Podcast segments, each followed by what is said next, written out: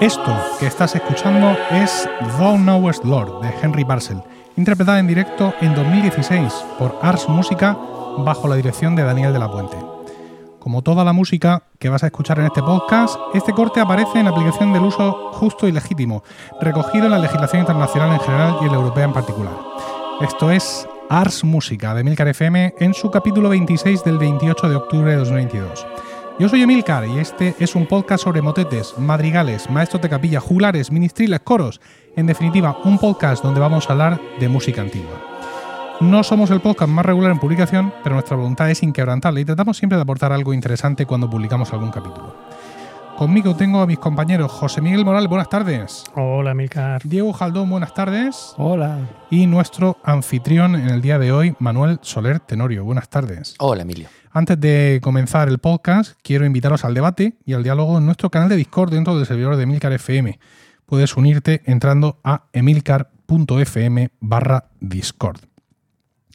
Como podéis inferir del título, porque sois una audiencia sagaz, el capítulo de hoy es un monográfico sobre música fúnebre. Los textos del oficio de difuntos han sido una inspiración para miles de músicos a lo largo de los tiempos, y los compositores del Renacimiento y el Barroco pues, no eran una excepción. No. A esa inspiración artística y espiritual se unía además la necesidad práctica, el, curro, ¿no? el trabajo, la necesidad práctica de contar con este tipo de música pues, en iglesias, catedrales, para las exequias más relevantes, así como una oportunidad de homenajear a reyes, nobles y mecenas en su último viaje. Las obras que hemos seleccionado para comentar hoy no son, a lo mejor, o no resultan, a lo mejor, especialmente relevantes o significativas, o simplemente son obras que nos gustan y nos apetece compartir con nuestra querida audiencia. No sé si amerita hacer un comentario general sobre la música fúnebre, aprovechando que tenemos con nosotros a Manuel Soler, distinguido coleccionista de grabaciones de requiems. Es cierto. ¿Qué, qué te, qué te seduce? ¿Qué te sublivella a ti de la música fúnebre para que eh, pueble tus estanterías? Pues, Poblaba, poblaba mis estanterías. ¿Qué ha pasado? Ahora puebla tus discos duros. Si habéis estado en Wallapop recientemente, podéis haber visto a Muchachito 35 vendiendo discos de requiems. Siempre la explicación así rápida es que a mí me suele gustar más la música triste, emotiva, que la alegre. Y no sé por qué la gente cuando se ponía a componer Requiem... Se ponía triste. Sí. No sé si se ponía triste, pero la música tiraba más por ahí. Entonces, pues desde siempre me han ido gustando y en un momento dado pues llegué a coleccionar, pero vamos.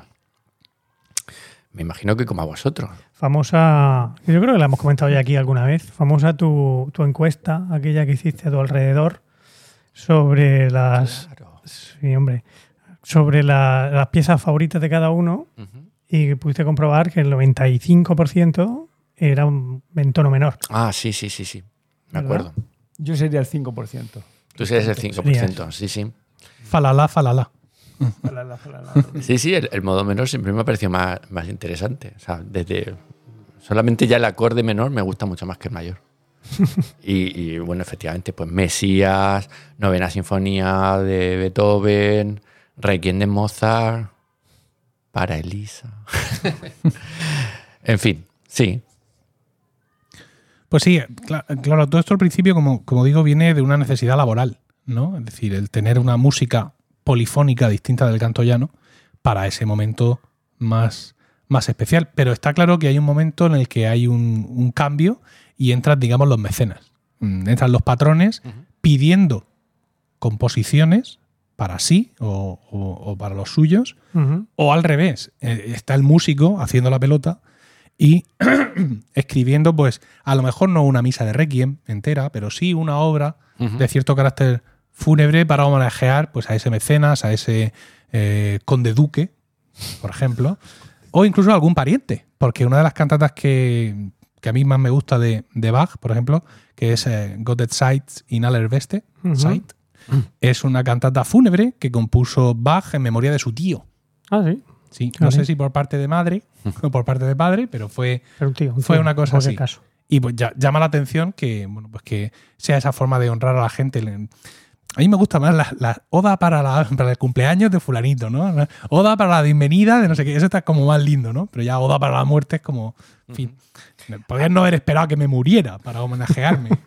hay una cosa que, que, no sabía yo si iba a comentar al final, porque tenía que ver con la música del siglo XX, y ya sé que a ti te gusta especialmente, que es que también me atrae mucho de toda esta música, y no solo a mí, sino a muchos compositores, que es todo el tema de los textos. Uh -huh. O sea, la liturgia cristiana tiene, una, tiene dos momentos, ¿no? La misa de Requiem, pero sobre todo yo diría la pasión, que tiene unos textos que eh, son muy, muy, muy, muy, muy expresivos y que permiten al compositor dibujarlos de 17.000 maneras según los recursos de cada época, que concretamente yo hablaré de eso en mi, en mi sección.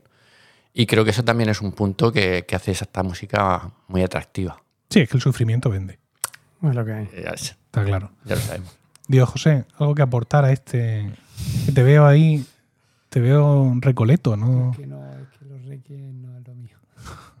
Nos has traído un requiem alegre. Sí, sí. correcto. Mi requiem es muy alegre, muy francés. Los franceses se alegran de la muerte. Pero son así, son así, como son así tan, Oye, como son a veces. Bueno. Vale.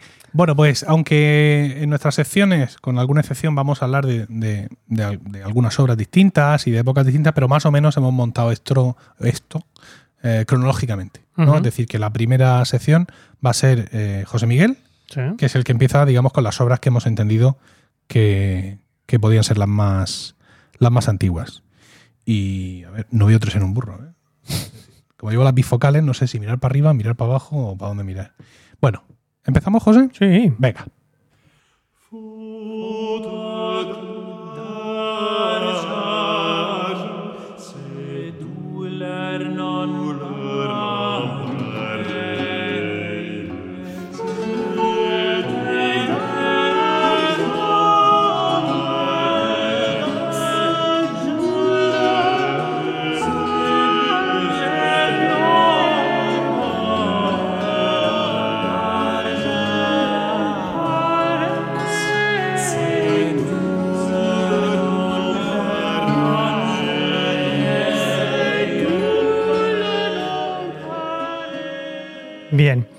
Bueno, eh, acabamos de escuchar una pieza eh, que ni es de, del compositor sobre el que voy a hablar y tampoco es fúnebre, curiosamente.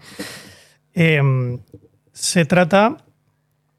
se trata de una composición de, de Josquin que. perdón. Que se, titula Faute, Faute d'argent. ¿vale? Perdonad por, por, mi pronunciación francesa. Quizá hayáis reconocido el timbre de sí. uno de los tenores que cantaba, ¿no? No. ¿No? Pero... Lo cascamos otra vez, ¿eh? Claro. Don Andrés, Don Andrés Miravete. Es.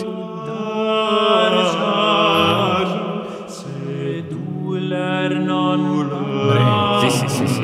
Andrés. Es el último disco, ¿no? De Grande la Voz. Sí, sí, es un disco precisamente trata sobre, sobre música fúnebre.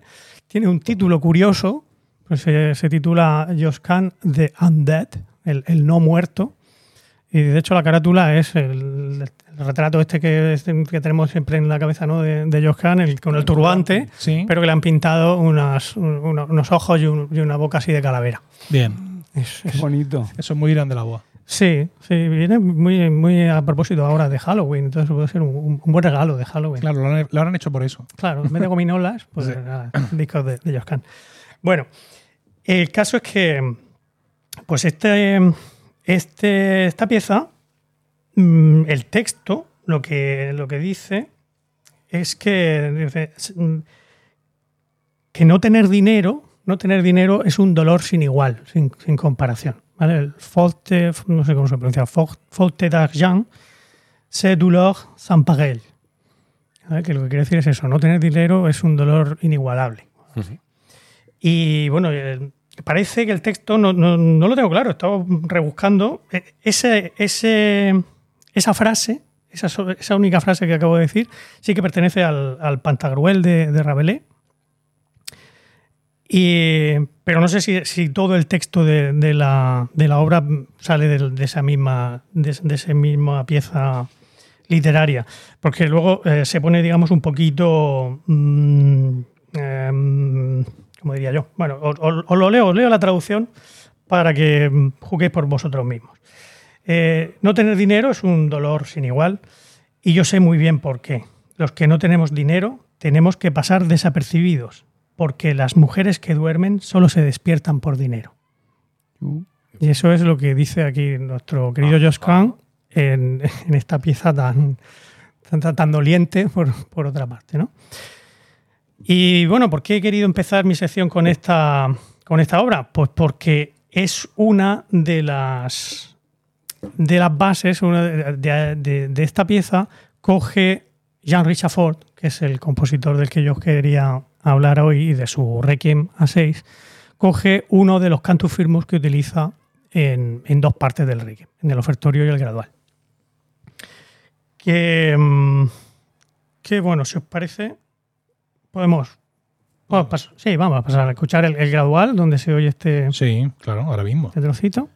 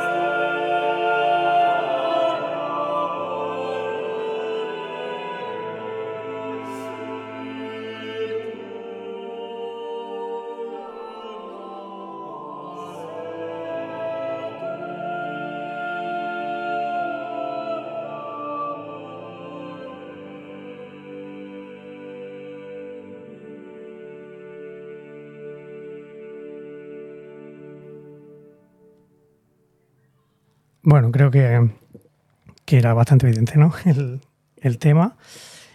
Claro, lo que me ha llamado la atención es el, el uso de este tema en un requiem que además se, se- se entiende, aunque no está atribuido, no está dedicado expresamente a, a la muerte de su maestro, de, de- su maestro Josquin, ¿no? Richard parece ser que fue discípulo de Josquin, no que sabemos muy poquito sobre la vida, sobre la vida de Richard Ford, entonces todo son un poco especulaciones. Pero está claro que este tema lo coge de, de, de eh, el cantus firmus que utiliza en el resto de, lo- de los números del, Requiem, e incluidos estos dos, que es el, el contexto circundederum me, en realidad está cogido de, de Ninfes Napés, de, de Josquin también. Luego hay otra serie de, motivos que coge del- de sus alberguinas 5, o sea que parece bastante obvio la, la, la influencia de, de, de, en este, en este Requiem. Pero claro, lo que me, me llama mucho la atención que, que coja esa frase de una pieza que en realidad no es fúnebre y que hemos visto el sentido que tiene, ¿no? que es un sentido completamente completamente al, al contrario del que, bueno, al contrario no, es verdad que es una putada no tener dinero, pero que no, que, que- que no es el mismo dolor que sientes cuando se muere tu maestro, ¿no? Eso me ha, me ha llamado la atención y, y es algo que desconocía, que yo venía... le debía dinero y por eso. Es que te- te- a veces te, te hace pensar ese, ese tipo de cosas, ¿no? Yo siempre he disfrutado muchísimo de este, de este Requiem, pensando en eso de, ay, no hay dolor como este dolor que siento yo por la muerte de mi querido maestro. Y luego resulta que, que la, que la frase está sacada de ahí, de, de ese, de ese contexto. No sé, no sé si... Bueno, nosotros lo que pasa es que nos estamos centrando mucho en, la, en el texto porque nos llama la atención, ¿no? Eh, que ese Faute d'Argent sea mm, en- triste, pero un poco, digamos. Picarón. No, no, no ya picarón, eh, frívolo, por así decirlo. Eso, sí. Pero eh, en este momento, a lo mejor Richard Ford lo que le hace es un, es un homenaje al talento de Ujú. Josquin, ¿no? Y elige esa obra porque le parece especialmente talentosa, pues por su, mm, sus imitaciones, su movida tonal o por lo que sea. No, y que al coger el cantufismo realmente eh, yo lo veo más como un homenaje, ¿no? Cojo el- y el- a lo mejor ha elegido las piezas como las más representativas. Sí, pero sí, fíjate que para, para los otros cantufismos que utiliza, sí que le cambia el texto. Utiliza el, el- el texto del Circumdederunt, ¿no? De- aunque, es- aunque venga de, de Ninfernapé. Pero aquí no, aquí mantiene el mantiene ese texto que, bueno, que sí también puede tener un- una interpretación. Sí, pero además piensa que de todo esto solo nos damos cuenta nosotros. Quiero decir, nosotros ya en siglo XX, siglo XXI. Yo estoy seguro que en aquel momento muy poca gente de la que pudiera escuchar este Requiem en su, vamos a decir, estreno, conocía a Faute de Jean y estaba Sí, ¿tú crees? y que Yo- se yo- y que escuchaba el texto y que se entendía el texto perfectamente allí en la catedral de no sé dónde. Ya, no sé, no sé, porque, porque la, la chanson, el Faute d'Argent, debió, debió ser bastante famosa. Eh, probablemente más famosa, mucho más famosa que él. Sí, seguramente, este Requiem, sí, pero- seguramente sí, pero yo estoy hablando de los que están allí. Ya, ya, ya, sí, sí. O sea, los que están allí en la- sí, claro, es Ese verdad. día. ¿No? Que en vida de Richard Ford seguramente se, se interpretó este Requiem dos veces, si, si acaso. Sí. O, sí, es posible. No lo sé. Bueno, eh, en cualquier caso, otra cosa curiosa de la, de la versión que os he puesto está la versión de los Huelgas, el Huelgas Ensemble, que la grabaron en el año 2002. Hay cinco versiones grabadas que yo haya encontrado. Mm, Esta es la segunda. La primera la, la- la grabó Chapelle du Roi en el 98. Y esta, aquí Fan Nebel, pues hace una de esas de sus Una fan fan neveladas, ¿no? Que es Coge coger, qué, lo sube dos octavas, le mete un pito por debajo. pues exactamente este tema, el Cédulo San Paguel, Sí. eh, en la partitura, Richard Ford lo escribió para los, los dos tenores. Hacen un, un canon en diamante con ese, con ese tema. Y aquí, pues, Richard, digo, este Fan Nebel dice, esto se oye poco, aquí en los tenores. Efectivamente. Vamos a ponerse a la soprano, Ahí que es mucho más bonito. Mm.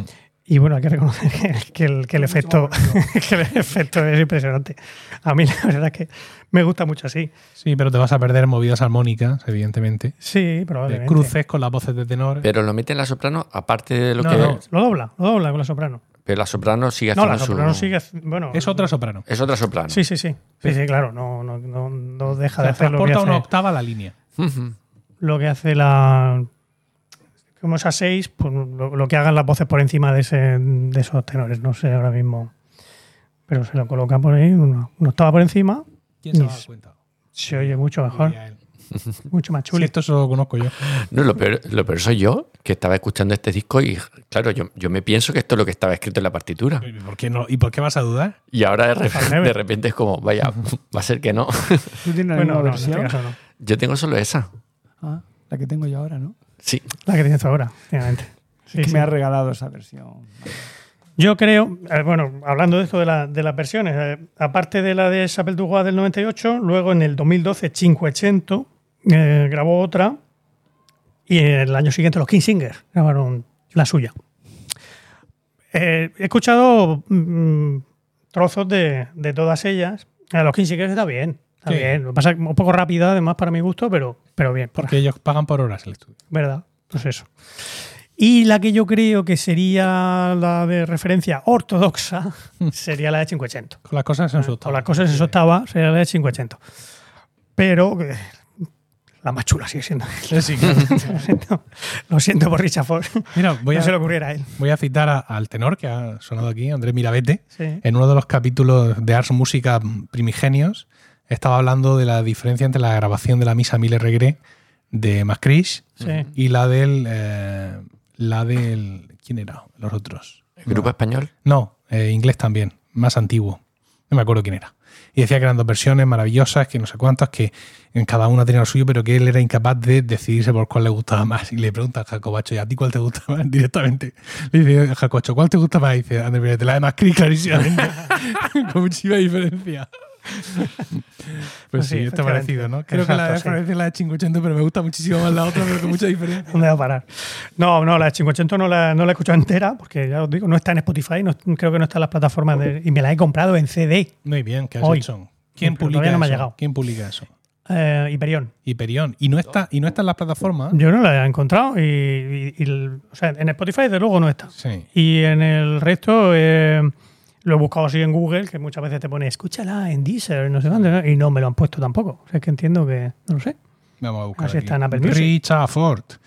Es que, mm, a ver, eh, Hyperion además tiene en su propia página web, te lo vende todo en MP3 y en 35 Sí, formatos sí, sí. y en lossless sin pérdida, que que no tienes Sí, pérdida, que, que llegas allí directamente. ¿no? Sí, estoy a punto de comprármelo así, pero digo, es que luego esto se me queda por ahí en el disco duro y vaya a saber. Un CD, no. Efectivamente, claro. Has hecho muy bien. Claro. Pues mira, yo estoy aquí ahora mismo en Richard Ford, Pierre, me sale Rochefort, o sea que mal. Mal, Mal, todo. mal, mal, vamos, Eh, yo he buscado Richard Ford, señora. Y dices que 580, Jean Rochefort. Qué horror. Esto está rotísimo. Mm, Por cierto, va a sacar, se supone que, bueno, se supone no. Apple compró una aplicación de, Hmm. de música clásica Ah. hace, hace ya bastantes meses. Y dijeron que esto en seis meses que tenían que mirarle una cosa Que y que en seis meses iban a sacar su Apple Music, su Apple Classical Music, ¿no? Oh, Un servicio Solo de streaming de que en principio el servicio prometido porque claro ya, ya lo sabéis vosotros querida audiencia que buscar música clásica en donde sea es una auténtica vaina sí. no porque lo de artista canción lo de canción a mí es lo que más me mata no artista del álbum eh, Ah. y todo ese tipo de historias pues al final hace que todo sea imbuscable y las recomendaciones ya ni te quiero contar porque ningún motor es capaz de darse cuenta de que tú solo escuchas barroco. Lo mismo te gusta esto de Brunner. Si dices tú, o lo mismo no, ¿sabes? Lo mismo me gusta, lo mismo me gusta o lo mismo no. Claro, claro, sí. Entonces, lo, lo pues- mismo me gusta esto de Quevedo. ¿no? Sí, efectivamente. Entonces, pues bueno, ese es, ese es el tema. Se supone que con esta aplicación de Apple eh, ya las cosas van a funcionar de otra forma y sí va a ser capaz alguien por ahí, espero que no sea Siri, porque yo a Siri no le doy ningún tipo de tal, de solucionar ese tema, pero nos parece ser que efectivamente yo aquí busco Richard Ford y me sale eh, Dulce Memoir, me sale eh, Huelgas Ensemble, eh, In- Ingenium Ensemble, Apolo 5, Oh, pues todo eso yo no los he que aunque no lo parezca es un... Es no, es- un no es un cohete. no es un cohete y bueno, Pero te sale por Richard Ford en general. por Sí. Piezas de Richard Ford, no el Requiem en concreto. No, a ver, si yo voy haciendo. A ver, me llama la atención que no salga el, el el autor Rochefort. Pero claro, es que no salen autores en, en las búsquedas, que es que estamos en todas. Y yo supongo que si le doy a, a Fannevel, pues me acabará saliendo el Requiem. Pero vamos. Bueno, sí, Venga, no- sigue. no perdamos sigue que estamos, efectivamente. No, bueno, mm, tampoco os quería contar mucho más eh, que lo que os, he, que os he contado hasta ahora. Simplemente, bueno, tenía aquí preparado un poco, hablando un poco sobre la, la vida de Richard Ford, pero eso lo podéis buscar vosotros en, el- en la Claro, Wikipedia. sí. También es tontería. Qué pereza. Que perdemos, que perdemos tiempo con eso. Qué pereza Pues yo sí habla de la vida del mío. lo sé. Na- Sí, no, tú llevas tres folios hablando de... Nació. En 1480 y fue ma- maestro de capilla no sé dónde y más para allá que para acá pero bueno, en realidad son cuatro cosas lo que, lo que sabemos Bueno, ¿cuándo nació, por lo Richard menos? En 1480 Vale, sí. ¿Vale? y su carrera la desarrolló pues, por, por- por Francia el, el Flandes francés eh, estuvo en Bélgica en Brujas por ahí por toda, por toda esa zona pero hay un, un, un lapso de tiempo muy grande en, en medio que no sabemos que, que parece ser que estuvo al servicio de los reyes de Francia pero no se sabe no se sabe mucho más. Y ya la última, el último puesto que se le conoce fue en Brujas, eh, maestro de capilla en la iglesia de San Gil. Mira, como, Ah, mira. Todo enlazado. como tu amigo del Requiem. Y ya está. Hay un, que te lo he comentado a ti antes, Manuel, había un, hay un, un artículo muy interesante en la, en la Early Music del, de 2002, de agosto de 2002, de un tal John Milson, que habla sobre, sobre este sobre este Requiem y además mm, creo que hace sangre especialmente sobre la versión de, de los huelgas, pero solo he podido acceder a la primera página porque el artículo costaba 51 dólares y Emilio no, no me lo ha querido pagar. Eso no es cierto. Para preparar aquí el... Si tú me lo hubieras pedido, te hubiera dicho que no te lo quería pagar, pero vamos, no me, lo- no me lo llega a preguntar. Claro. ¿eh? No, pues, claro, ¿para qué? Así es que no os puedo contar mucho más de, de. Vale, pues continuamos. Adelante.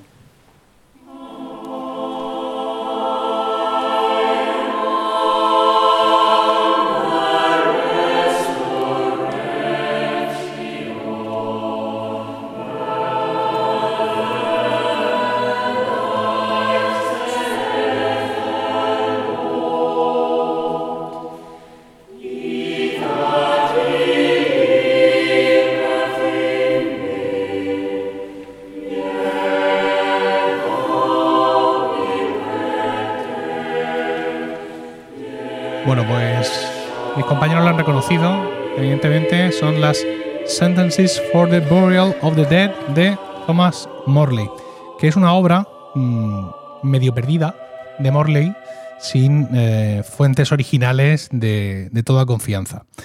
Eh, está reconstruida, de hecho, usando fuentes musicales del siglo XVIII, que es la cosa que tienen los ingleses. Como no han dejado de cantar nunca, pues No. mm, su música perdura. Entonces, por lo que no va en lágrimas, va en suspiros. Lo que no tienes en, en el manuscrito o la, o la publicación original, que también tiene mucho que, que se ha quedado bien, porque allí se ve que había pocos incendios, pues al final lo encuentras en recopilaciones posteriores. A ver, a nosotros algo parecido nos ha pasado alguna vez. Nuestro Emendemus, el Emendemus Immelius atribuido a Morales tampoco es de una fuente de, de la época. Es de una recopilación un poco posterior y alguien puso Morales Mismo. mismo. Pero bueno. Eh, en cualquier caso, mm, pues sí, esa, no, esa tradición mantenida, ¿no? ese uso constante de toda su música, de todo su repertorio, está súper bien, aunque a veces puede perjudicar la autenticidad. Pues claro, al final llega, te llega como te llega. Claro. Que eso también nos ha pasado a nosotros. Quiero decir, cuando en el siglo XIX se empiezan a formar aquí en España las grandes corales, etcétera, y a alguien se le ocurre cantar esta pieza del maestro Victoria, pues hacen, te hacen una masacre que llega hasta nuestros días. Es cuando tú dices, pero vamos a ver esto, yo pienso que así no debería de ser. A lo mejor cantar este Ave María que tú dices que es de Victoria, pero no lo es, con una cuerda de 18 bajos, puede no ser lo más adecuado. Pero ¿quién soy yo para juzgarte? no? Bueno, el caso es que, mm, por ejemplo, en este caso las fuentes estas del siglo XVIII, de esta obra de, de Morley, no tenían el texto original. Porque como la, la estaban usando, como he dicho en, en la introducción, para el trabajo, o sea, como la cantaban cuando la gente se moría, pues claro, le ponían el texto, mm, de, el texto litúrgico que correspondía. Pues después de sus concilios o de lo que sea que hacen los, Anglicano. los anglicanos, ay, quita, no, no- pongas tantas veces muerte. Que este al final No va a, quedar, que va a quedar muy triste, ¿no? Entonces, pues esas fuentes del siglo XVIII están enmendadas en ese sentido y por supuesto, porque esto es música para todos los días, si aquí hay una blanca y ahora tiene que haber dos negras, pues hay dos negras, amigo. Porque este texto tiene que entrar aquí y nadie se plantea. Y hace muy bien, ¿sabes? Porque si estuvieran como nosotros que, ay, que, que este, este, este, como este serpentón mm, No lo- tenía para hacer el la sostenido. no tiene la curva exacta que le tenía que Bueno. tener. Pues no tendríamos la obra esta de Morley. Co- Dice, como nosotros, a Van Nevel no tiene problema. Bueno, no es holandés. Bueno, eh, lo que se ha escuchado es somos nosotros, Ars Música, eh, Again, en 2016, bajo la dirección de Daniel de la Puente, en el programa Farewell, que contenía música inglesa fúnebre y triste y de despedida en general. Un programa que seguramente Manuel disfrutaría, mucho. disfrutó muchísimo. Efectivamente. Disfrutó muchísimo ahí Un gran en- programa. en su depresión. No, la verdad es que sí. Es Ah. grandísimo, grandísimo programa. Lo he estado escuchando mucho estas últimas dos semanas, la grabación que tenemos. Y más allá de que algunas piezas son AS ASMR, como la, el- como con la que hemos abierto, ¿no? Que se oye Don't ahí alrededor, ¿vale? Pero aparte de eso está, está muy bien. En su momento, Daniel de la Puente, eh, gran director de, de coros eh, de Madrid, le pedí unos textos y nos decía lo siguiente sobre esta música. Dice, esta música funeraria de Morley, una rara avis en el repertorio de los grupos de música antigua, más centrados en sus excelentes madrigales, refleja una atmósfera de verdor, calma, sosiego y consuelo con los que acompañar a un ser querido en sus últimos momentos de permanencia sobre la faz de la tierra. Es, además, precursora y antecesora de una, de una tradición en la que la música nos acompañaba en los momentos más importantes de nuestras vidas y sobre todo en los finales, cuando el cuerpo material deja de tener vigencia y es solo el alma de los justos el que se pone en manos de Dios. La edición que nosotros cantamos, que eh, la, estoy, la estoy exhibiendo en estos momentos ante mis compañeros, es la que está usando todo el mundo para cantarla. Es decir, la grabación que hay de esto del Gabrieli y cualquiera que lo vaya a cantar está usando esta misma edición. Es de la editorial Ancient Grove Music y lo que nos dice efectivamente es que han cogido la música de las ediciones del siglo XVIII, que han quitado el texto moderno y que lo han sustituido por el texto vigente en los tiempos de Morley, ¿vale? Que era el. Book of Common Prayer, la edición de 1559. Y que han intentado hacer, no hacer mucho destrozo en la colocación del texto, pero que, chico, que a lo mejor esto no era así. Y- pero que ellos lo han hecho de chill. O sea, Uy, eso lo dice mi hijo pequeño. sí, sí, sí. Es que intento captar a las audiencias más jóvenes en este podcast. ¿Vale? Me da una hostia y dice, de Chile, ¿eh? De Chile. Claro. De Chile te veo yo a ti. Bien, eh, pues eso, que han hecho bien. ¿No? Quiero Claro, decir, claro. si durante todos estos siglos han ido diciendo, no, no, que ha cambiado el concilio, mete esto aquí, pues ahora esto rebobina para atrás. Ah, Y como una vez más la tradición de canto coral en el Reino Unido no se ha perdido, pues es mucho más fácil para ellos el Claro. intentar recuperar la- la- las medidas originales que lo que lo pueda ser para, para nosotros. Bueno, esta obra está dividida en tres partes o sentences.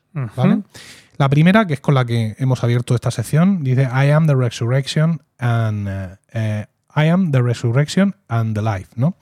Y eh, bueno, eh, se interpreta en el momento en el que los sacerdotes y los clérigos se reúnen con el cadáver a la entrada del cementerio y van delante de él hacia la iglesia o hacia la tumba y cantan esto. El texto viene de eh, Juan, capítulo 11, versículo 25, la resurrección de Lázaro, y es la de las tres partes la más larga. ¿Vale? Luego tenemos la segunda parte, que es Man that is born of a woman, que esto es para cuando llegan a la tumba, mientras el cadáver está listo para ser colocado en la tierra, pues una vez más los sacerdotes y los clérigos eh, cantan. Y me he traído aquí, esto lo voy a pinchar yo aquí ahora mismo.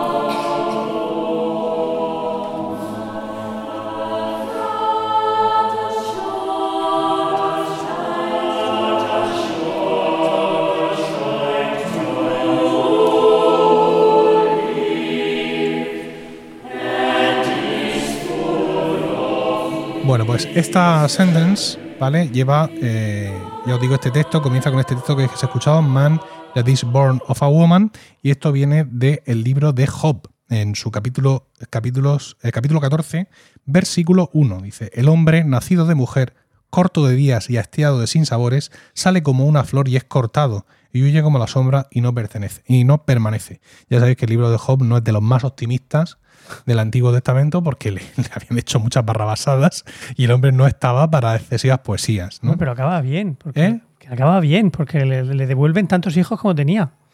claro, no porque mismo, claro. Bueno, eh, no te pongas en esos detalles. efectivamente, que no estás contento con nada. La mujer nueva, ¿no? Eso, ahí sí ganó.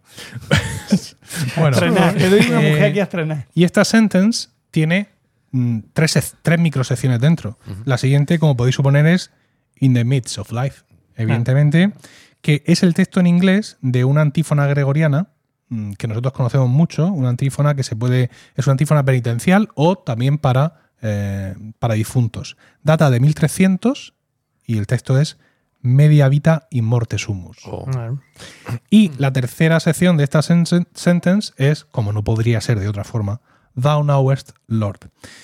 Que no he encontrado un origen de este texto que no sea el Book of Common Prayers.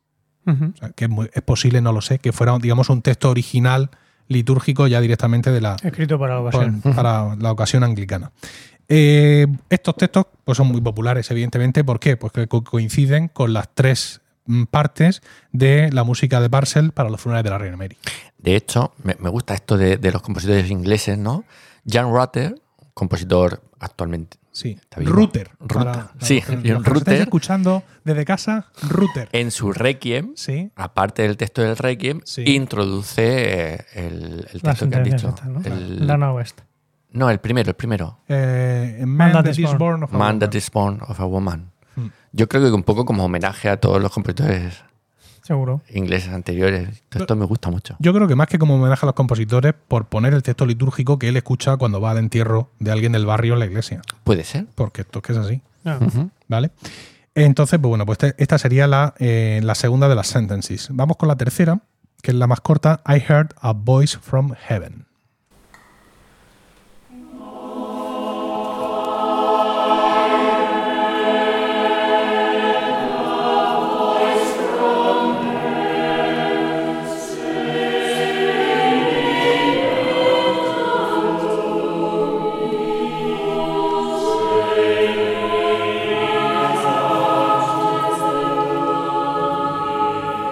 La única indicación que viene en la, por- en la partitura es y entonces cantarán.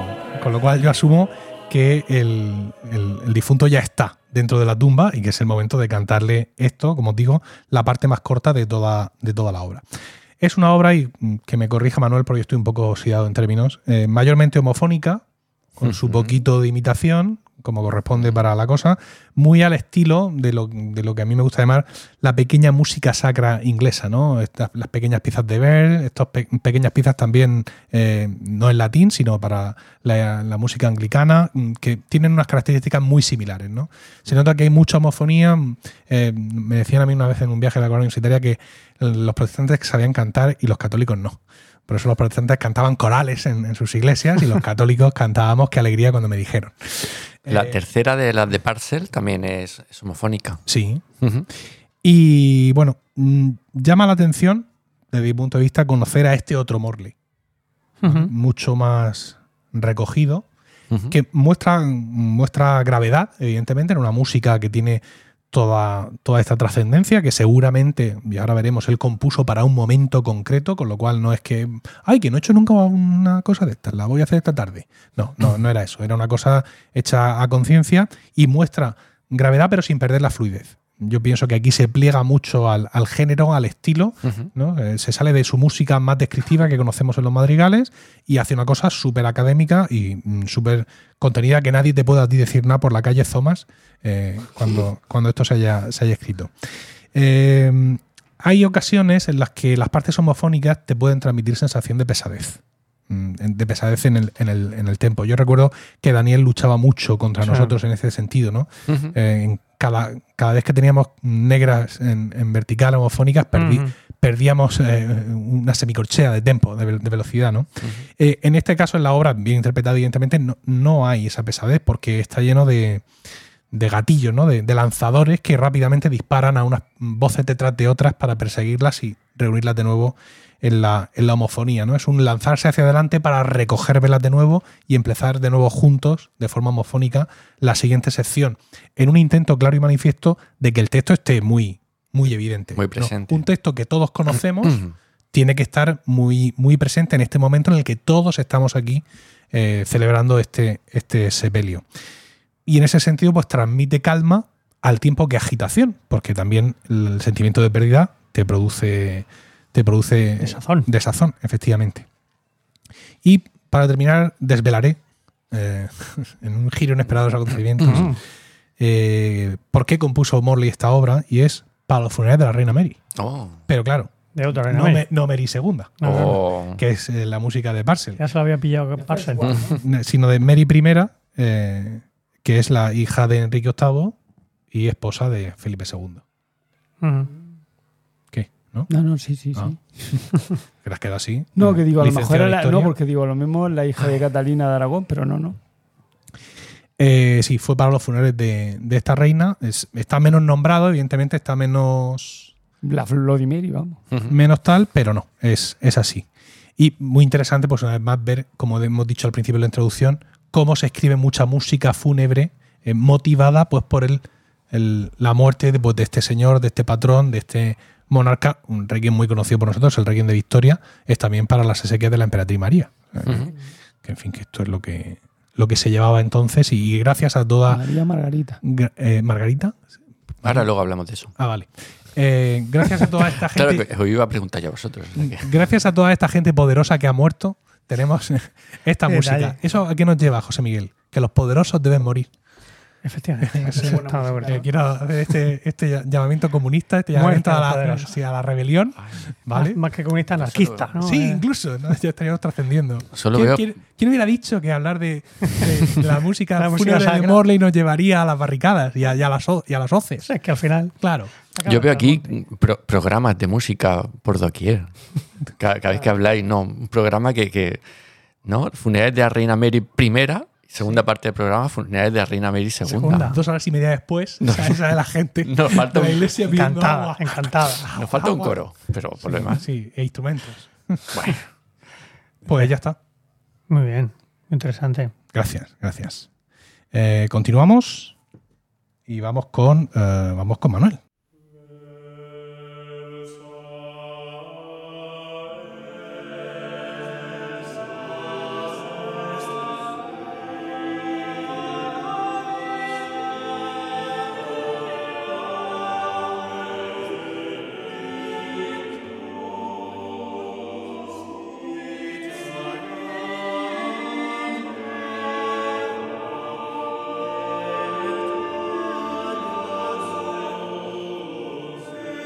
Bueno, como un coleccionista de Requiem trae un motete como Versa sin Luctum. Pues hay dos motivos. Uno es que, bueno, llevo mucho tiempo discutiendo con todos vosotros sobre cuál es el mejor Versa in Luctum, si el de Lobo o el de Victoria, y, los he traído los dos aquí para dirimir por fin este tema. El que hemos oído no es ninguno de los dos. El que hemos oído no es ninguno de los dos. lo digo para, para no despistar mucho lo ¿Pero dices cuál es? ¿O sorteamos unos AirPods entre aquellos, que, aquellos que lo pierden? No, no, se tienen que esperar. Se tienen que, esperar. que esperar. Sí, sí, lo ah, diré luego. Lo diré luego. Y, el, y, el, otro motivo es que cuando me he puesto a, investigar sobre este tema, he descubierto un artículo que, que ya había visto y yo creo que... Pensaba que, que ya había escrito yo. no, no, yo no. De alguna manera se, se ha debido quedar en mi cabeza y en aquel entonces no lo leí entero y, ahora ya sí. Y entonces paso a nombrarlos, ¿vale? Para que sepáis que muchas de las cosas que voy a decir eh, son de él. Versa sin luctum, un lamento renacentista español, de Carmen Blázquez Izquierdo. Muy bien. ¿Pondremos un enlace en la nota del programa? ¿Lo ves posible? Sí, sobre todo si lo pones tú, sí. Sobre todo si lo facilitas tú previamente. Claro, yo, yo te lo facilito. A ver, también va a haber enlaces de toda la música que ha sonado, ¿vale? Porque evidentemente está aquí puesta con motivo de crítica y análisis y hay que citarla convenientemente. No sé si pondré 35 enlaces, como hago siempre, porque se me va la vida en ello. Pero puede hacer una, playlist. Ponía, mm, no, porque eso se queda ahí. Ponía siempre, ponía Apple Music, Spotify y Amazon Music. Pero he pensado que solo voy a poner Apple Music y Spotify. Muy bien, muy claro. Pon solo Apple Music. pon solo a ver si. ahora que tengo yo la suscripción gratuita. La, mayoría de la gente usa Spotify. Claro, pon solo Spotify. No, no, no, no, no. Apple Music y Spotify. Apple Music y Spotify. Sí. ¿Estamos todos de acuerdo? Sí. Vale, perfecto. Venga, seguimos. Seguimos. Entonces, eh, el artículo este empieza hablando sobre el lamento fúnebre que existe de tiempo inmemorial, ¿no? Y cuando empieza a hablar ya sobre los textos eh, de la liturgia cristiana, habla de que cogen textos de los salmos, de las lamentaciones y del libro de Job. Job. Job. Job. De Job. Steve Jobs. el libro de Job. Entonces, volviendo otra vez al tema del texto, el texto es muy interesante y eh, quiero recordar el T de Tanimán Mea, otra gran pieza también del Oficium de Funtorum de, de Victoria, también con, eh, con texto de, Job. ¿Cuánto juego ha dado este libro? A ver, para los que no están familiarizados, mm, lo resumo un poco rápido si me queréis corregir. Le dice, le dice Dios al demonio: ¿Has visto a mi siervo Job? Está, está a topísimo conmigo, ¿no? O sea, a full. Y le dice el demonio: Eso es porque todo le va espectacular. Pero si las cosas le fueran chungas, mm, juraría de tu nombre y te darían dos duros. Dice: ¿Qué no? Dice, sujétame. sujétame la ambrosía. La ambrosía. Entonces, pues le lanza no sé cuántas plagas, le mata a los hijos. o sea, un horror. Un horror. Y entonces al final se queda el pobre Sarna también le Sí, sí, sí. Se queda sentado en el desierto, rodeado de pústulas y de, y de langostas encima. Hecho, o sea, ha hecho absolutamente un Cristo y se queda allí quieto. Vienen dos amigos que se han enterado de todo lo que le está pasando y se sientan allí delante de él. Un poco lejos. Sí. Y tras creo que dos o tres días sentados callados los tres, es una cosa así, entonces Job dice, estoy hasta... dice, dice te de Tanimam. Te de Tanimam. Empieza por ahí, empieza más suave, ¿no? Y va diciendo tun, tun, tun, tun, tun, y luego pues al final la cosa acaba bien. Pues sí ha aguantado, sí. Pero muy al final. Y le, sí, efectivamente. Vale, pues ese, entonces claro, todo, todo ese lamento de Job en el que al final dice, pues como dice el Tetanimam, eh, le dice, se le queja a Dios, ¿acaso son tus ojos de carne? ¿Acaso son tus días los días de un mortal? O sea, ¿entiendes tú lo que es mi vida para que me hagas todo lo que me estás haciendo? O sea, para ti no es importante porque eres inmortal, pero yo soy finito. ¿Vale? Entonces, claro, todas estas cosas que me pasan me preocupan bastante. Es un textazo. Total. Y por eso ese texto se asimila a la liturgia de difuntos, porque habla de lo efímero del ser. Ah. Correcto. No, sí, nada menos. Entonces yo a mí, a este podcast nuestro, me gusta traer así cosas como un poquito más personales, ¿no? Porque aquí nuestras investigaciones musicológicas dan lo que dan, pero nuestras, nosotros sí que somos nosotros, tenemos nuestra opinión y que es lo que queremos compartir. Y entonces, una de las cosas que me gusta a mí mucho del Versa, concretamente el de Victoria, es, es el lugar que ocupa en el oficio de Funtorum. ¿no? Tenemos todo el oficio de Funtorum, hemos escuchado ya la misa entera, y justo cuando ya acaba la misa, entonces viene el texto, ¿no? que es un texto de dolor y resignación. El texto del Versa sin Luctum tiene tres, partes, ¿no? Aunque los dos que he comentado que, voy a comentar, el de Alonso Lobo y el de Victoria, solamente ponen música a la primera. Pero bueno, es un buen momento también para ver qué dicen las otras dos, que sí que usa el, el Versa sin Luctum que hemos escuchado para empezar. El verso primero dice eso. Em, digo directamente la traducción. Mi arpa acompaña lamentos, mi órgano la voz de plañideras. Déjame, Señor, que mi vida es un soplo.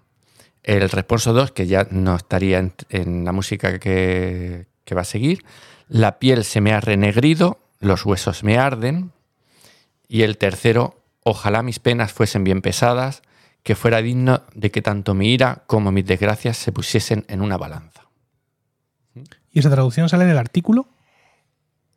Claro, eso es otra cosa que quiero comentar.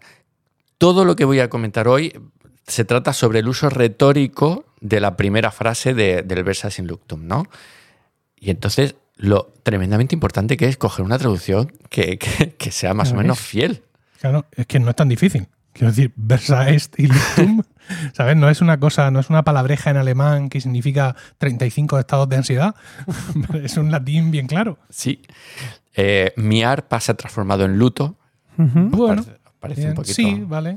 Bien. Pero claro, sobre todo la parte de se ha transformado, el, versa, el, cambio, eh, va a ser fundamental para la música que vamos a, escuchar luego. ¿no? Entonces, si directamente cogemos mi arpa acompaña lamentos. No. no. Va a acompañar lamentos. el, el, artículo está muy bien, pero hay que decir que la elección de la traducción no ha sido quizá la más idónea. Pero ponen la fuente. No. Porque lo mismo desde Biblia Reina Valera de no sé qué año. No, no la pone, no la pone. No la pone. Entonces, después de hablar así de cosas generales, esta mujer analiza cuatro, mm, cuatro versas in luctum del Renacimiento español. El primero, que es el que hemos escuchado, es de Francisco de Peñalosa. Es para cuatro voces masculinas y aunque no voy a hablar de él, aprovecho para un poco recordar a, reivindicar a Peñalosa. a mí me gusta, Mucho, sí, a mí me gusta mucho Peñalosa. y Anchieta. Vale, los dos. Anchieta también. También me gusta mucho. Hay poca música de Anchieta. Ya, pero. Nos quedó poco, bonita. Nos quedó poco de él. Pues el caso es que yo sabía que era de Peñalosa, porque lo habías comentado antes de él, pero escuchándolo no lo hubiera dicho. No sé, yo recordaba la música de Peñalosa como más. General, sí, más, más homofónica, más. A lo mejor también depende de la grabación. Y yo tenía un disco de Peñalosa grabado en los años 70 que era un poquito, a lo mejor, más no, No, pero el, el, contrapunto de las voces, así como muy mm, juguetón para, para, lo que. Yo no sé, el, caso es que las dos, tres veces que hemos cantado algo de Peñalosa, así como, oye, pues sí, sí. Sí, sí, no, no, a mí me encanta también. A ver, si no hemos cantado más de Peñalosa, digo esto en mi defensa, es porque es un compositor muy antiguo y por tanto, la relación entre las voces es muy complicada para un coro como el nuestro polifónico con mujeres. Mm. Al final, hay muy pocas horas que te encajen bien donde no mandes a alguien a sufrir. Claro. Entonces, mm. pues siempre hemos cantado piezas no muy largas. Cantamos un Stabat Mater. Sí. Eh, pero, por ejemplo, ese Stabat Mater era para alto, tenor, tenor y bajo. Mm. Y pues sí, pues un, está muy chulo, es un rato, pones todas las mujeres arriba y os proveerá. Pero no puedes estar haciéndolo todo el rato. Bueno, Peñalosa, el segundo es de Sebastián Vivanco. Mm. Este, sí, sí, sí, ese lo conozco yo. Eh, ¿no? Soy un vivanquista, como conocéis, furibundo. Y ya pasamos directamente a las dos versiones de Lobo y de Victoria. Eh, me voy a centrar solamente en el principio, por centrarnos en algo que podamos luego escuchar y, que podamos comentar, ¿vale? Y no cabría, Manuel, Dime. preguntarnos por qué Morales y Guerrero no componen Versa y Luto. ¿En qué estaban pensando? ¿Por qué se salta, por qué no saltamos una, generación completa de compositores españoles? A lo mejor lo compusieron y se han perdido. Mm. Hombre, mm, de Morales me lo creo todo, pero mm. Guerrero, con lo ordenado que era para sus cosas, tiene muchísimo publicado en sus libricos de motete. Otro de misa, venga, vamos. sí, pero, claro, es, que no, deja de ser un motete, por mucho que nos guste ni por mucho que yo le dedique una sección. No es como una misa, misa de difuntos, que dices tú, ¿cómo es que no ha compuesto un Requiem Bach? Pues eso sí que es más sorprendente. Pero, mm, pues yo qué sé. Bueno, porque era protestante. Bueno, sí, concretamente. por eso. no te creo. Bueno, Una pena. Bien, otra cosa que me gustaría es señalar es eso, la, primera frase, ¿no? Mi arpa se ha transformado en luto y mi órgano en la voz de los que lloran. Eh, hablamos de instrumentos musicales.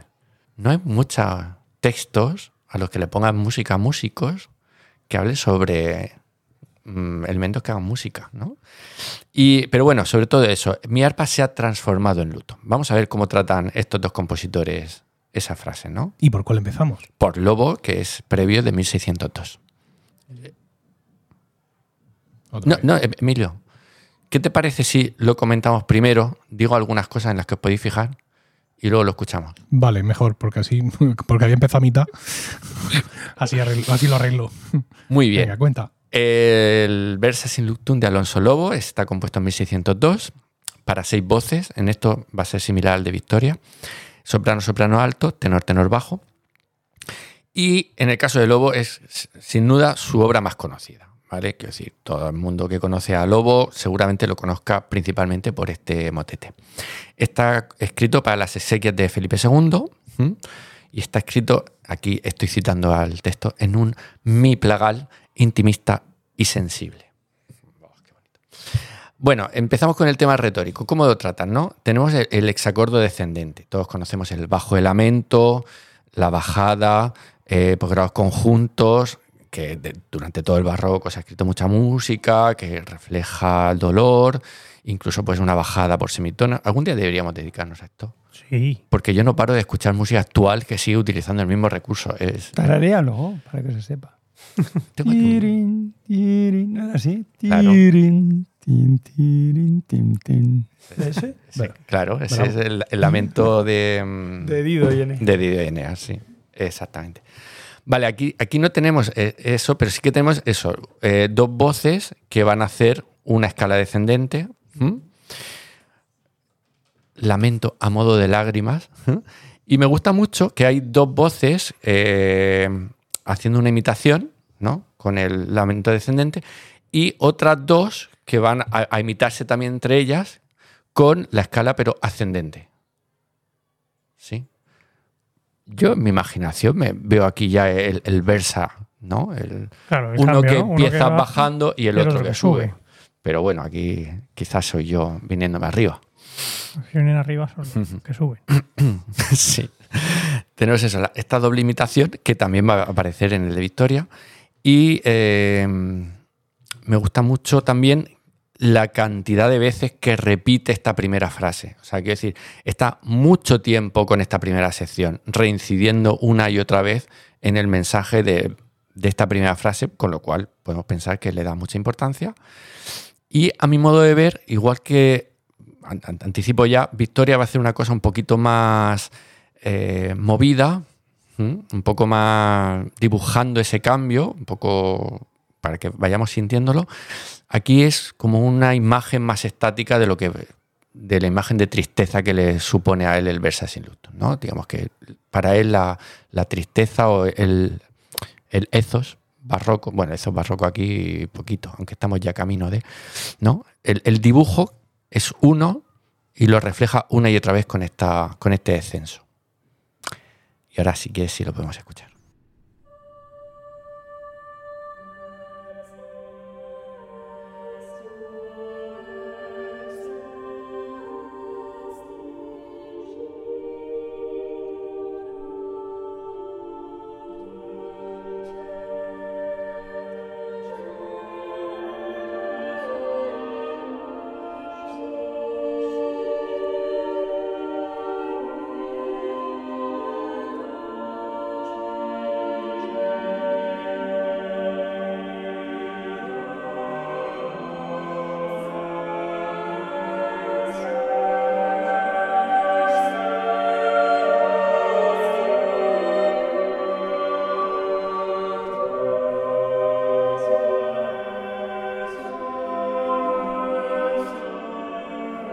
El Versa sin Luctum de Victoria de 1605, con la misma disposición, y pone que está compuesto en, como homenaje a María de Austria, su mecenas, y está dedicado a su hija, la princesa Margarita.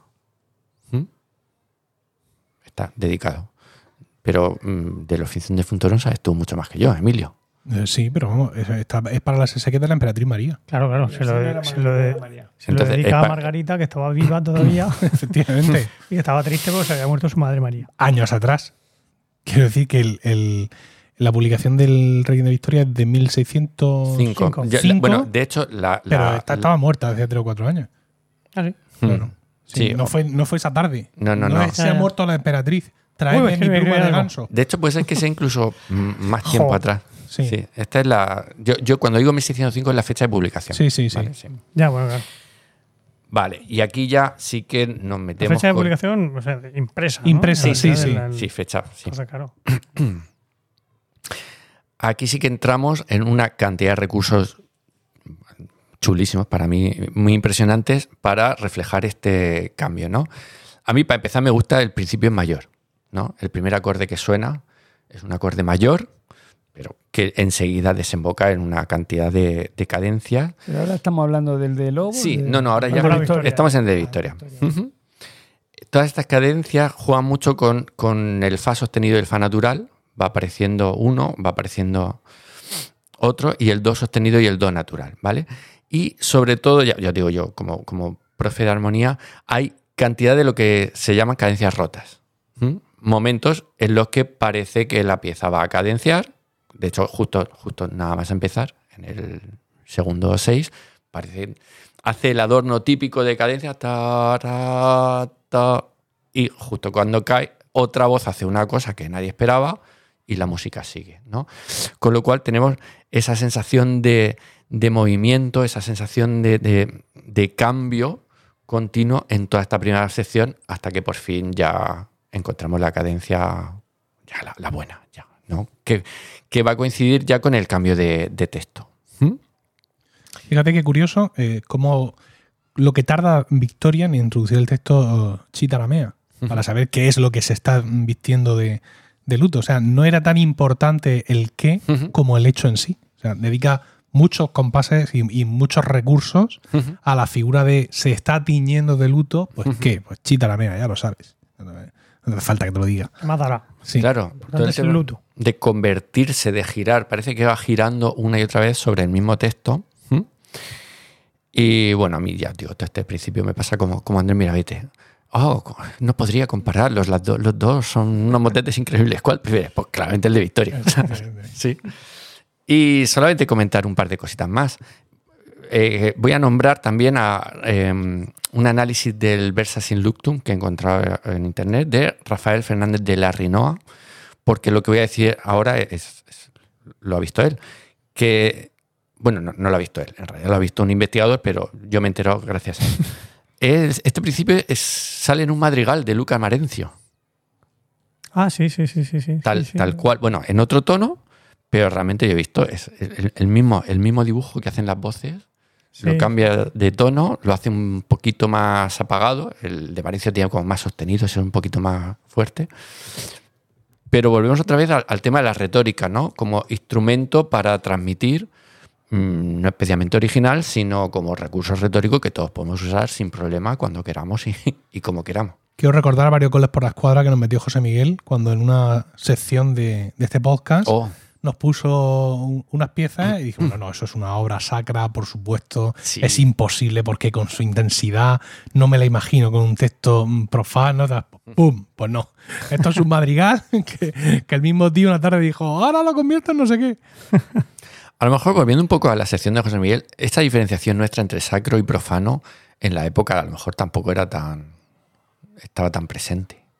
Y ellos jugaban un poquito Mira, el mismo Faustin d'Argent tiene un, contrafacto en, sacro, que seguramente sí que tiene un, texto más, más fúnebre. La verdad es que no me, fijé en el, texto de él, pero, pero los contrafacta eran algo del día a día. Sí, la letra a un motete y ponerle una letra profana o viceversa.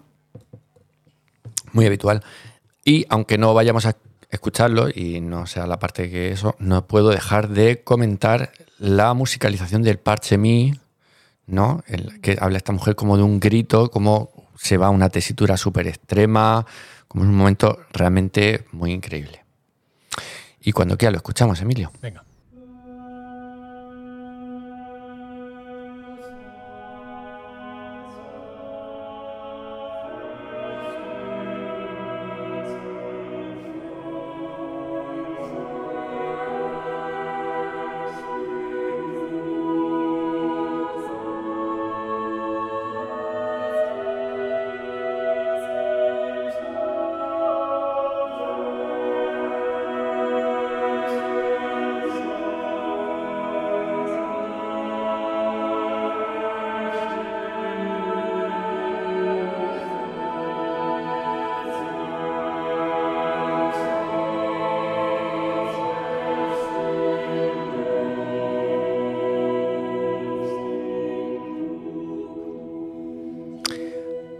Compañeros. ¿Lobo o Victoria? Votemos. Votemos. No, has hecho bien porque esto está en la calle, ¿eh? Sí, sí, sí. Claro, ya si no entra la gente a, Discord para comentar esto, yo ya no sé, yo ya no sé. Ya qué vamos a hacer. Realmente, sí, efectivamente. Eh, son de Tenebre eh, las versiones. El grupo Tenebre, dirigido por Nigel Short. Las de eh, los dos motes de, de, de Lobo y de Victoria. Y la otra de Peñalosa es de quien la cantaba. Efectivamente. Pero bueno, tampoco, como van a estar todas las notas del programa, pues ahí. Tenebre también se ha convertido en una referencia, ¿eh? Sí, sí, sí. La versión de Tenebre. Y además van a pelo y a lana. O sea, graban música tanto antigua como contemporánea y eso siempre está muy bien. Para mí lo son. ¿Tenéis algo que decir? Yo, yo. Ah, yo, Victoria. Victoria. Eh, pues yo voy a decir Lobo aquí para, que no se diga. Yo me gustan los dos, pero como lo que, lo que he cantado ha sido Victoria, pues la cabra tira al monte. Yo soy más primario, yo soy, no soy. Mm, la verdad es que me, encanta, me encanta la de Lobo, me encanta, es que es preciosa. Es que un principio. de una delicadeza, pero, es que Victoria, como la he cantado, me gusta. Ya, ya, sí. Pero, por, pero también el dramatismo ese que del, al principio del de Lobo, los, las entradas en agudo de la soprano. Eso es, maravilloso también. Muy bien. Vale, pues entonces vamos con Diego. ¿No? ¿No? ¿Sí? Después de todo lo que habéis hecho y lo bien que lo habéis hecho, yo pues voy a bajar el suflé totalmente. No, vienes aquí con tus cuatro folios de rigor en, Arial 10. son dos, no son Pero espacio simple. No será por falta de contenido. No, sí. Venga. ¿Vamos?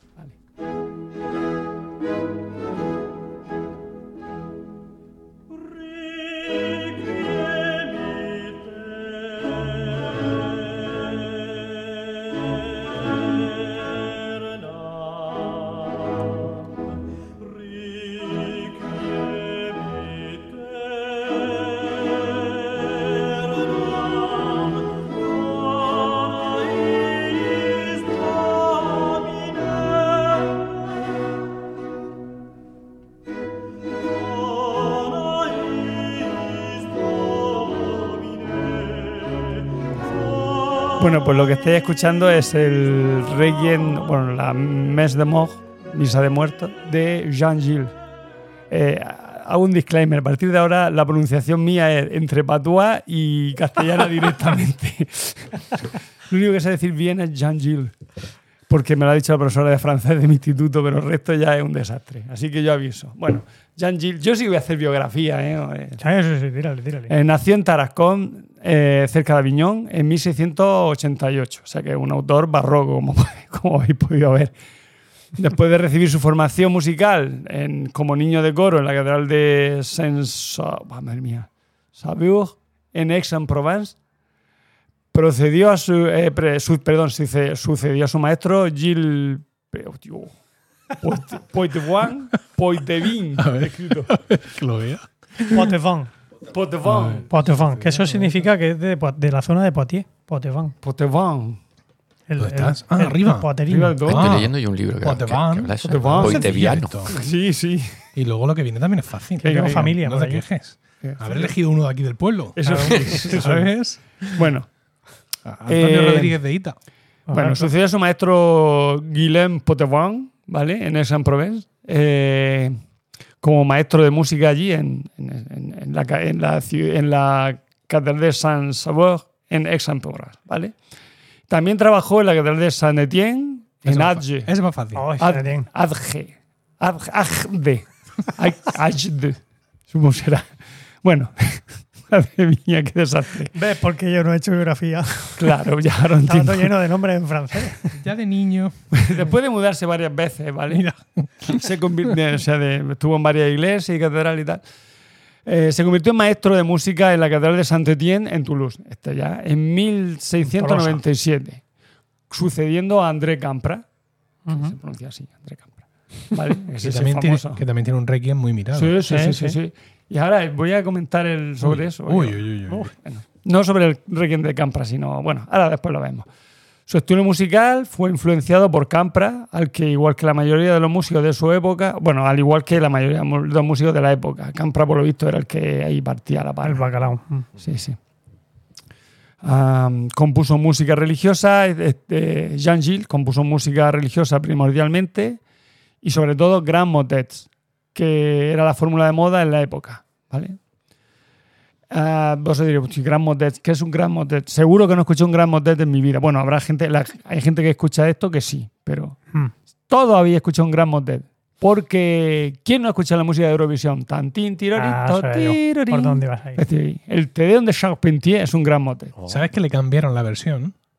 ¿A quién? Sí, sí, sí. Es decir, si os acordáis de, de- de esa música de, de Eurovisión de cuando éramos pequeños, Mm. ¿no? Eh, lo que sonaba, eso estaba dirigido por Herbert von Karajan de ahí para ahí arriba. para arriba. ¿no? Mm. Chan, chan, cha, cha, chan, chan.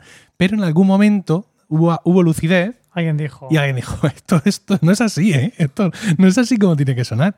Y pusieron una versión histórica. Ah, Chan, chan, chan, Oh, doble puntillo. Sí, sí, sí, sí, sí. Muy bien. Mira, anécdota. Nos ha sorprendido. Sí, sí, sí. Sí, sí, no, sí, cambiado vuestras vidas. ¿Vas a poner el enlace en la nota del programa a la nueva versión? Pues lo mismo, sí. ¿De verdad? Algo tendré que poner cuando tú no me mandes tus enlaces. No, te lo voy a mandar, te lo voy a mandar. Bueno, pues sus motetes eh, se tocaron con mucha frecuencia desde 1728 a 1771, teniendo en cuenta que este murió en 1705. Sí.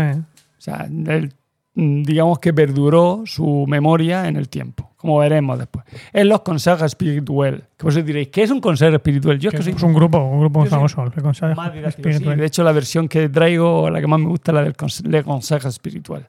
Pues, pues es una serie, un ciclo de conciertos que se hacían, eh, empezaron a hacerse en París eh, a partir de 1725 y terminaron en 1790, que se hacía cuando se cortaba la, la temporada de la ópera de París, de la Comédie Française y la Comédie Italienne, ¿no? que era lo- la ópera de la, allí en. París, pues en, en época de cuaresma, pues entonces se hacía, se, se- al cerrar los Ah. teatros, pues se hacían unos conciertos con piezas sacras y con piezas instrumentales mm, virtuosas, ¿vale? Eh, que se hacía en la sala del Saint Suisse, el salón de los 100 guardianes suizos, del Palacio de las Tullerías, ¿vale? Ah, solo allí se hacía. Allí es donde se hacía en la, en la época. Así va allí la gente a escuchar allí eso.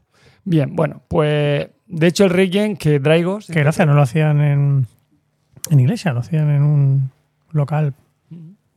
Sí, que era en concierto, por eso era, era en Ya, eran conciertos espirituales. Vale, vale, vale.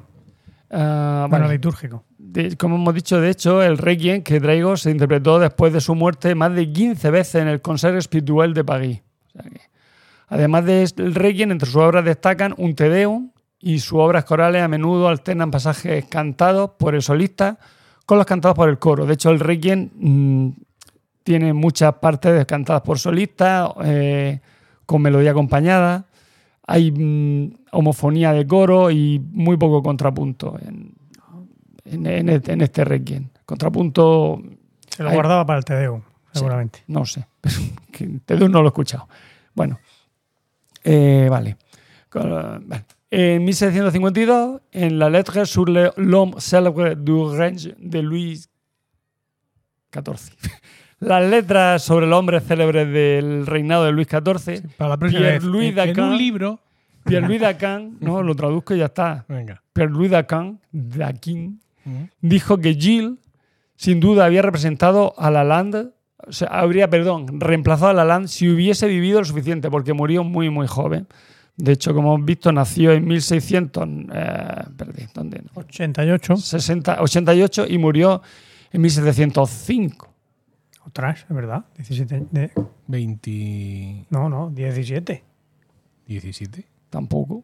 Del 88 al 700 van 12. Y 5 más, 17. Hace pocos años eso. pocos años. Manuel, investiga. Venga. Bueno, seguimos. Esto es musicología. No, live. murió repentinamente a la edad de 37 años. No, entonces no, no, No, coincide. ahí Entonces, en Toulouse, murió en Toulouse, donde, donde 37. estaba trabajando. 37. 1668. Ah. Ah, que no era Ah. 88, 1668. Ay, la presbicia. 1705. Vale, eso sí. Venga. La muerte sí que la tengo clara porque es la, la fecha de publicación del Requiem. Al al fin y al cabo es un, todo es un, un capítulo de música fúnebre, lo importante es la muerte. Esta misa de Moch fue el más famoso de los requiem franceses de la época y se representó durante todo el siglo XVIII. La versión original, terminada en 1705, eh, bueno, fue terminada en 1705, pero hay una duda, porque no se sabe exactamente la fecha exacta y el destino del requiem, a quién está destinado este requiem. Parece es como, como, el requiem de Mozart, que se lo, escribió para sí mismo. Solo que aquí está más. Mm, parece seguro que fue escrito en los últimos años de la vida de Jean Gilles. Efectivamente, sí, se murió. se murió. No, que no lo escribió antes, con tiempo, sino que que fue ya en la última época. Un poco... Hombre, a lo mejor le pensaba que tenía tiempo, pero...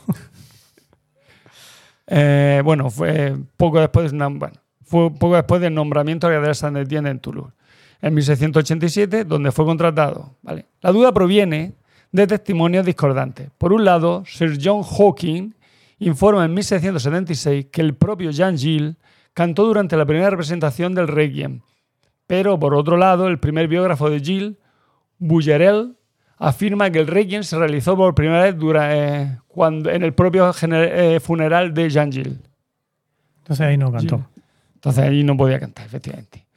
Esta segunda versión, o sea, la, de, la del biógrafo, mm, Gilles Bullere, sí, Gilles Bullere, eh, parece que está reforzada por la edición de 1664 del Requiem, probablemente escrita por Michel Corret. Michel Correte, escrito. Michel Corret quien cuenta que la misa fue escrita inicialmente para el funeral de un importante ciudadano de Toulouse, que Gilles quería mucho más, y Gilles quería que hubiera mucho más músicos en, esa, en esa misa, ¿vale? Pero, eh, pero que los que estaban al cargo de saint Etienne dijeron que, y los administradores de la ceremonia dijeron que no había dinero para tanta gente. Así que que fuera recortando, ¿vale?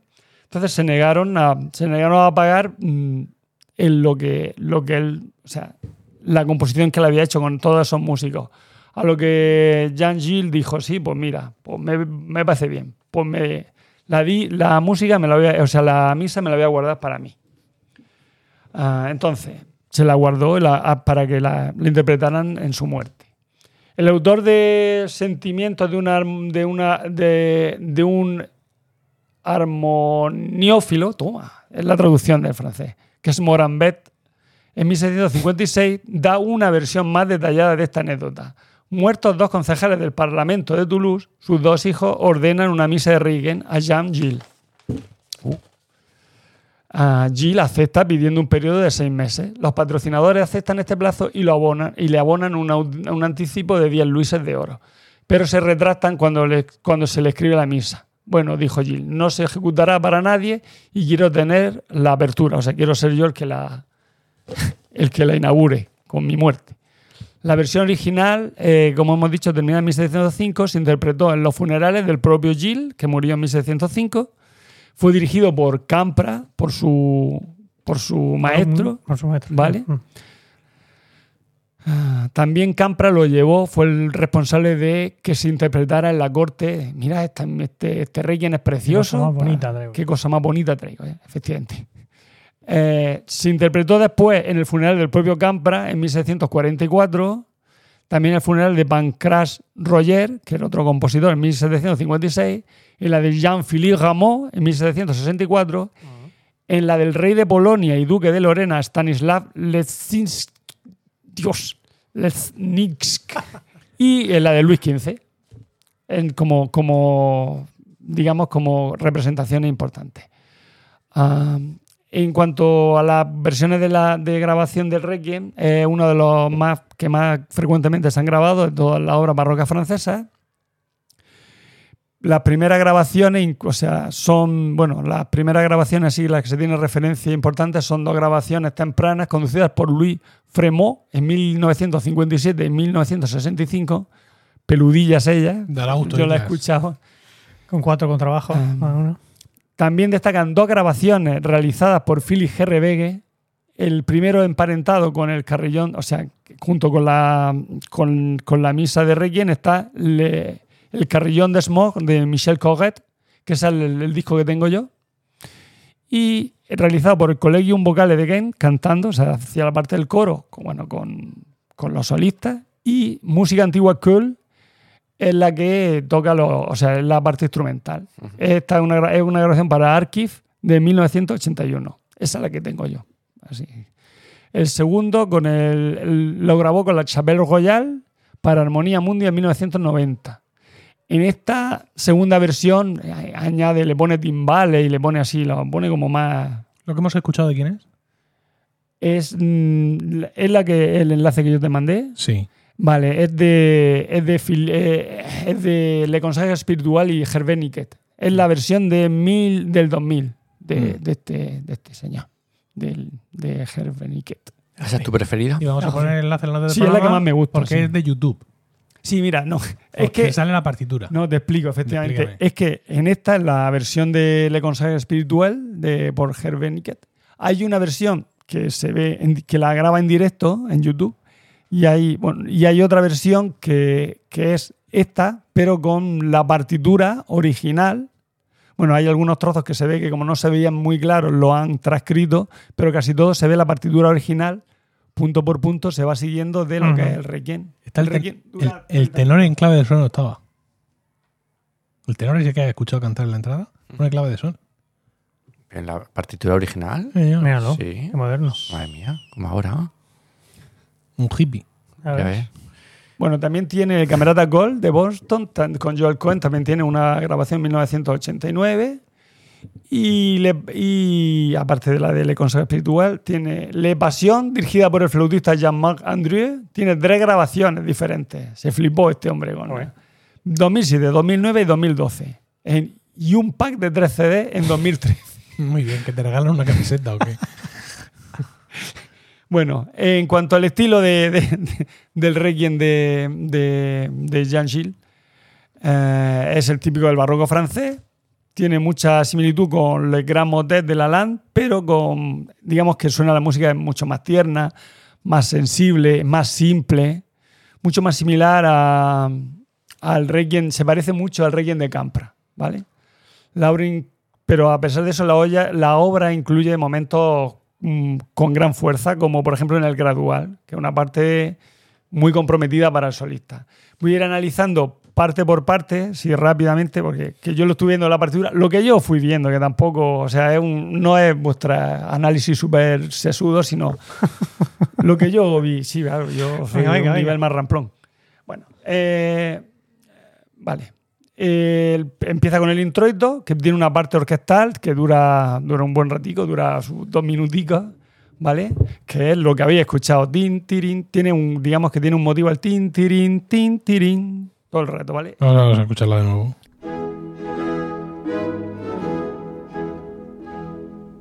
Temazo. Tiene un motivo rítmico muy característico. Sí.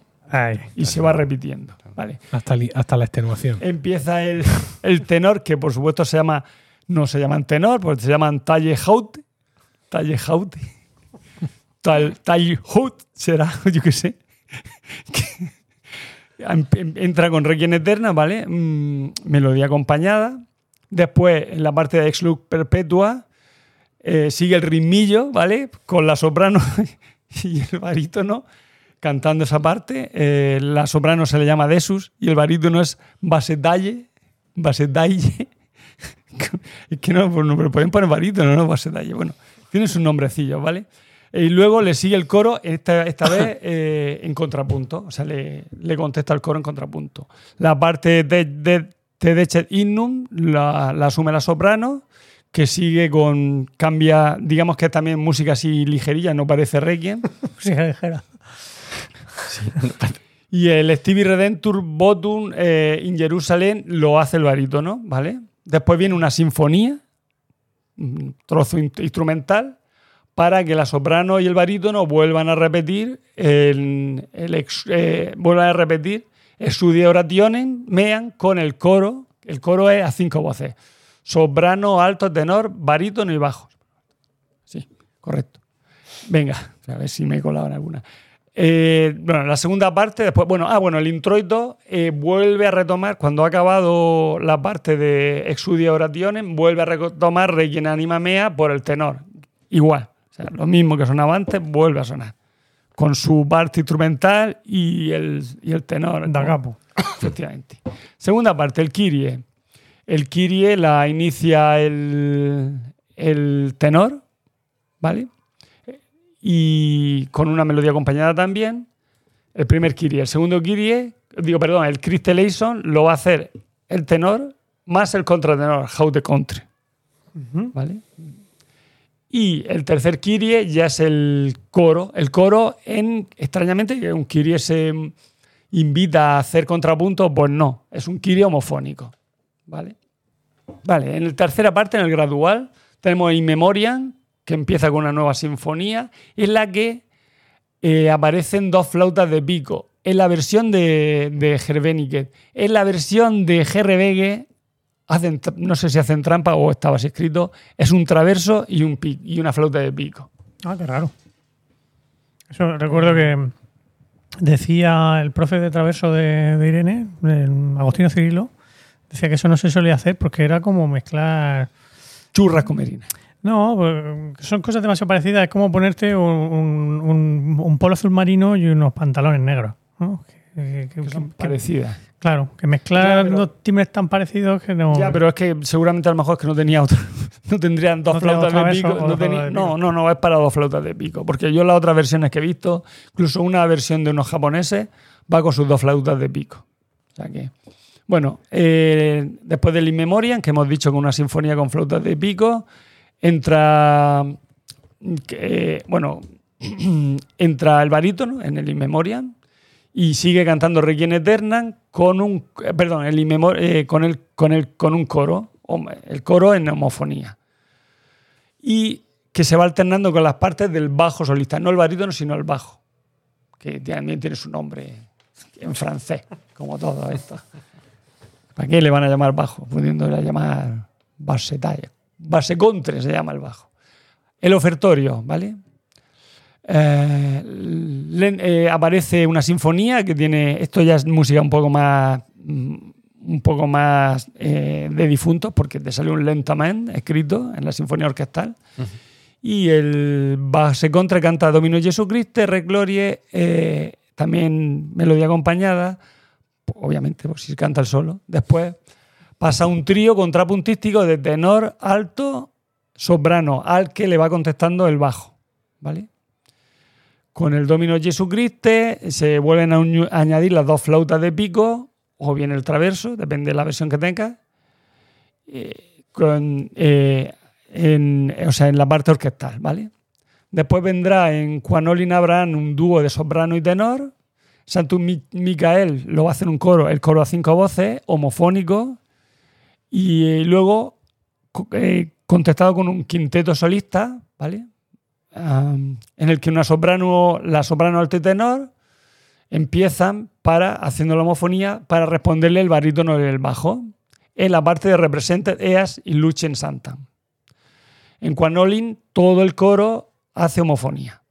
En la parte B del ofertorio, en la parte de hostias, empieza una sinfonía y el tenor eh, entra cantando hostias expreses.